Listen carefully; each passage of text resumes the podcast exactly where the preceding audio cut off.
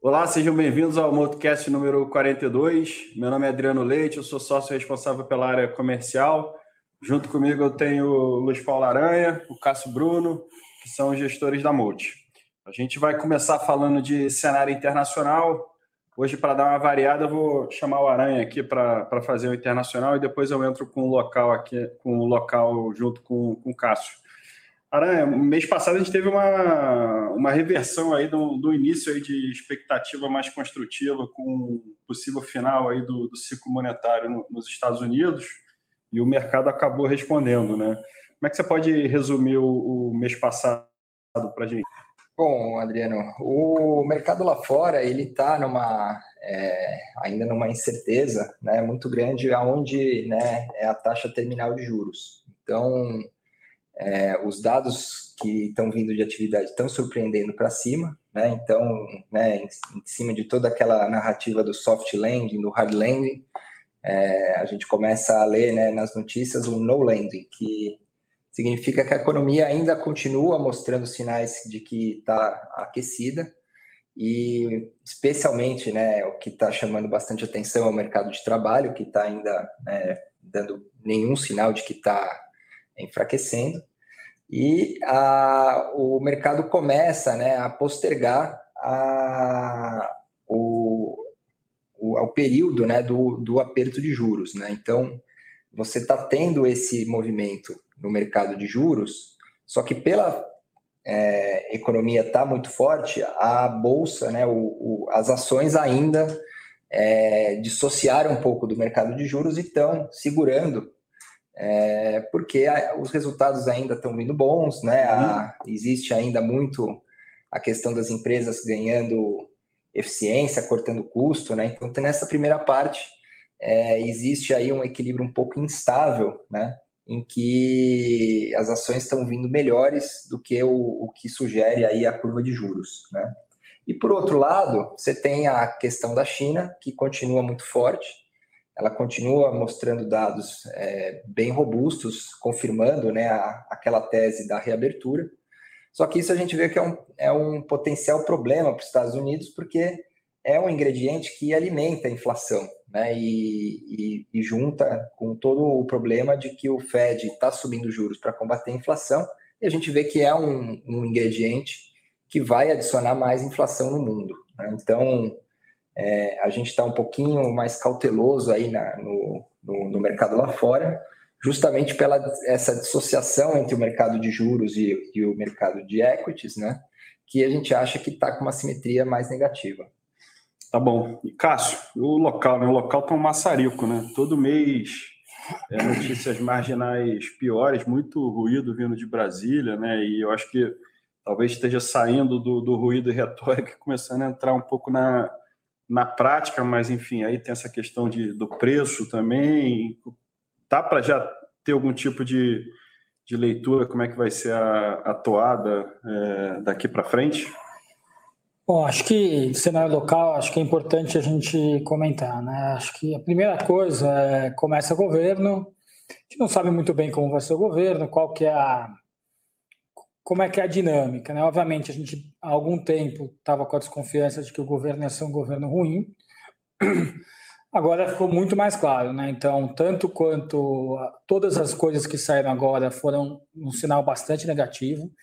Então, sendo bastante claro, se você pegar algumas coisas é, importantes e marcos, a gente teve o aumento de gastos na, na PEC da, da transição ou PEC como é que você quiser chamar. Uhum. Uh, depois uma equipe bastante fraca, então uh, bem ruim, uma equipe bastante pouco pragmática, muito ideológica. Aí quando a gente entra para esse ano, ataque ao Banco Central do, do time e do presidente, então é um negócio bastante ruim, então ataque às instituições. e aí coroa com o jeito que foi conduzido e o que foi feito uh, na tributação de exportação de petróleo e retributação dos combustíveis. Então, o que, que, que é muito ruim e acho que a gente tem que deixar claro isso para o nosso ouvinte. Né? Todo país que tributou é, exportação de uma commodity básica, aquela commodity básica em poucos anos deixou de ser produzida. É, aquele país que tinha superávit passa a ter déficit.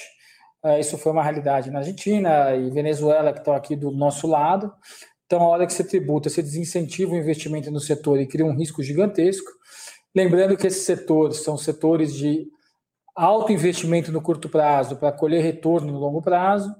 Então, não, é, não são setores de curto prazo, são setores de longuíssimo prazo. Então, você tem que ter uma confiança na instituição no longo prazo do país. E aí, quando você olha para petróleo, tem, um, tem uma questão que é muito pior é, do que até outros casos, mas também isso vale para a comida na Argentina e para outros países, que é o seguinte: se você não investe uh, a tua produção cai a, a, a taxa de, de, de, depletion, né? Que é o quanto que ela cai por ano. Então, uma média de campos aí, 7% ao ano, é, depende da maturidade do campo. Tem campos que estão vai no platô, que é quando ele fica parado, e tem campos que estão nessa fase de depletion. Mas a média aí é 7% ao ano. Então, quando você coloca um imposto como esse, você está contratando para o longo prazo a não produção. Então, a gente não adianta a gente é, achar que, que, que não é ruim, é bastante ruim. O que a gente vai entender nos próximos meses é quanto, quanto o Congresso é complacente, quanto o Congresso não é. Então, resumindo, voltando para o básico, governo muito ruim, atitudes muito ruins e no caminho ruim. O é, que, que pode ser melhor? É, um Congresso mais combativo e que não deixa passar tudo, mas a dinâmica do governo é ruim. É, temos aí algumas coisas para sair para frente, acho que é importante entender, mas é, nova vai arcabouço fiscal, a expectativa já é baixa, não leva em nada é, que seja crível, é, e reforma tributária que também o que vai sair do Congresso a gente também não sabe e, nem sabe se é boa uh, o que acontece. E outra coisa, saindo, o prazo é bastante longo. Ela primeiro piora para melhorar. Acho que, acho que pouca, poucas pessoas entendem isso. Mas a reforma proposta, você passa a ter, no, até que você troque os impostos, você complica os impostos, porque você adiciona um imposto novo, que é o IVA, e não tira os outros, porque é uma transição de alguns anos. Então, também não dá para esperar aí uma grande choque de, de confiança disso. Então, olhando para frente, acompanhar a confiança uh, dos agentes, acompanhar câmbio, acompanhar esse desenvolvimento do Banco Central e entender quais barbaridades aí que o governo pode fazer. Mas não, não, não, não, não dá para falar que o início é bom. Isso aí. Bom, vamos lá, vamos, vamos falar dos fundos aqui, o que, que a gente vem, vem fazendo na, nas carteiras diante do que foi exposto aqui no, no global e no local. Vamos começar pelo FIA. Ele fechou o mês aí com retorno de 10,56 negativo contra o Ibovespa de 7,49. No ano, menos 12,09 menos, é, contra menos 4,38. Em 12 meses, menos 25,16 versus menos 5,97. Acho que vale a pena aqui, que eu acho que é legal dividir, porque a gente começou um processo aí de, de, de realocação na, na, no fundo, né, mudando o perfil diante dessa deterioração do, do, do, quadro local. Acho que é legal, de repente, resumir o que, que a gente fez, né, que acho que foi um processo que já vem, vem rolando há uns 45 dias, acho que está mais consolidado dentro da carteira. Né? Sim, né? então, dado né, esse cenário, acho que a primeira é, variável que a gente olha e que era uma premissa que a gente não tem mais, era que é, o ciclo monetário estava no fim do aperto, né? e que a gente veria ao longo do tempo uma, uma queda de juros. Né? É, esse cenário ele foi tirado completamente da curva de juros e sim colocou um prêmio de risco muito elevado. É, isso a gente está vendo que começa a ter né, um, um, um problema de crédito no Brasil. Então, é, as empresas mais alavancadas começam a ter um custo muito alto para se refinanciar e um custo muito alto para pagar né, de juros de serviço da dívida. Então, a gente tá, cortou bastante do nosso portfólio as empresas mais alavancadas e dando preferência às empresas né, com balanço mais clean, com balanço mais é, com, com, pouca dívida ou com uma dívida que o serviço financeiro não, vá, não afete tanto geração de caixa da companhia. Né? Então, nesse sentido, a gente tem, a gente aumentou as posições de, dos bancos, de Cielo, é, é, a gente fez alguns movimentos vendendo algumas posições, como o BRF, que tem um balanço muito alavancado. É, então, a gente fez esse movimento, né? mas dentro disso, né, a gente está num, num, num, mercado é, em que, além da piora dos fundamentos, né, você tem um mercado em que a liquidez cai e o, o, o, fluxo é muito negativo. Né? Em janeiro, a gente foi suportado é, pelo fluxo estrangeiro, em fevereiro, esse fluxo estrangeiro não, não veio, então o mercado ficou muito pressionado. Né, dado o, o, resultado da carteira, além da gente não ter né, gerado alfa, foi um, um resultado que quase todas as ações caíram, né? Então, o, a gente teve as perdas mais concentradas em Renner, que é uma empresa que, de varejo, mas que não tem dívida no balanço. Caixa é, líquido. Né? Caixa líquido, a Soma, que também tem uma dívida pequena, é, mas que estão né, sofrendo com essa questão, né, tanto macro quanto né, de, é, de uma perda de perspectiva de crescimento.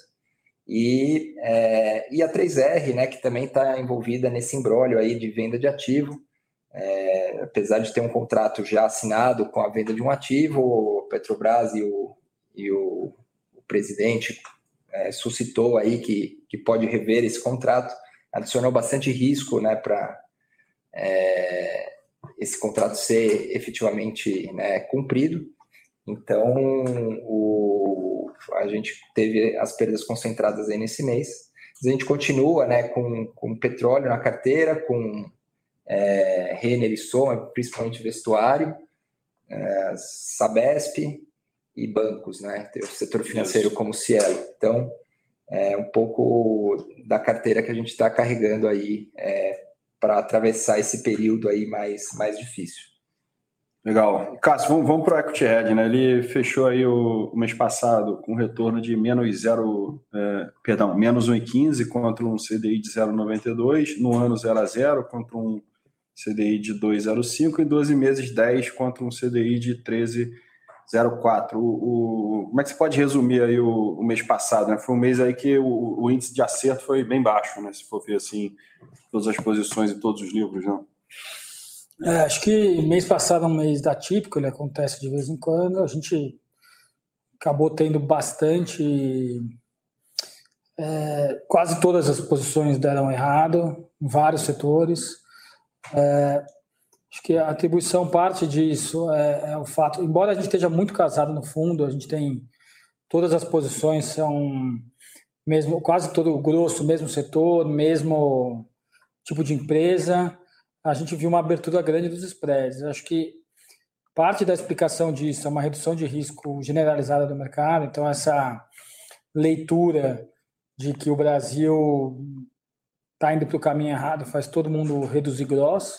A gente tem trabalhado há alguns meses com gross mais baixo no fundo, já é, cerca de 20% a 30% abaixo do que a gente costumava trabalhar. É, tiveram vários casos atípicos mês passado também, algumas bombas, né? Acho que a 3R é uma delas, da, da Petrobras. É, a gente teve questão aí também de de, de, enfim, vaca louca. Então, assim, várias coisas aconteceram na, na, nas posições. Como é que o campo minado, né? O, o, é, o mercado está um campo minado, e como a gente acaba tendo bastante posição, acaba que a gente ou está numa ponta certa ou errada. Mês passado a gente estava mais nas pontas erradas. É, seu trabalho continua sendo feito. É, enfim, é bastante coisa errada, mas todos os setores aí dando dando na ponta errada. Aí acho que o que deu certo ainda é o internacional. A gente continua acertando bastante no internacional e a gente tem feito mais coisas no internacional e deixado o, o, o risco de Brasil um pouco menor, dada essa incerteza. E, historicamente, assim, vendo a, a, a, estratégia do fundo, né, quando a coisa começa a ter um pouco mais de, de clareza, assim, geralmente essas distorções elas, elas fecham, né? É, um momento geralmente farto, né? Uma vez é. acalmada aí a perspectiva, né? É, a gente precisa que as perspectivas acalmem. Obviamente, a gente não tem grandes uh, expectativas de socorro no curto prazo, mas como são plays bastante casados, uh, também tem um limite de quanto aquilo dá errado. Distorce, né? É. Aí, para fechar, vamos falar do Long Bias. Ele fechou o mês passado com um retorno de menos 7,28 contra o Ibovespa de menos 7,49, um CDI de 0,92. No ano, menos 6,45 contra o Ibovespa de menos 4,38, no CDI de 2,05. E, finalmente, 12 meses, menos 5,12 contra um Ibovespa de menos 5,97 e um CDI de 13,04. Como é que, como é que oscilou a, a parte direcional comprada do fundo ao longo do mês? A parte direcional a gente continua sempre menos de 50% comprado. Uh, a gente não operou bem mês passado, a gente achou que o Brasil podia dar uma melhorada. Passou bastante, pedaço razoável do mês a 30% comprado.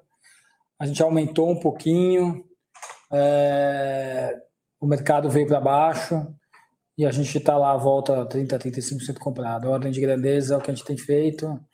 Uh, mas não operou bem esse mês, perdeu um pouquinho nisso, não é o grande destaque. O grande destaque do, do fundo não ter ido bem é o, long short aí, perde 200 vezes, a participação do FIA uh, no fundo. Então essas duas coisas deram uma, uma machucada. Tá joia. Bom, a gente segue aqui na, na batalha. Queria agradecer a todos aí que tiveram a oportunidade de nos ver ou ouvir. E até o próximo Motocast. Bons investimentos aí a todos.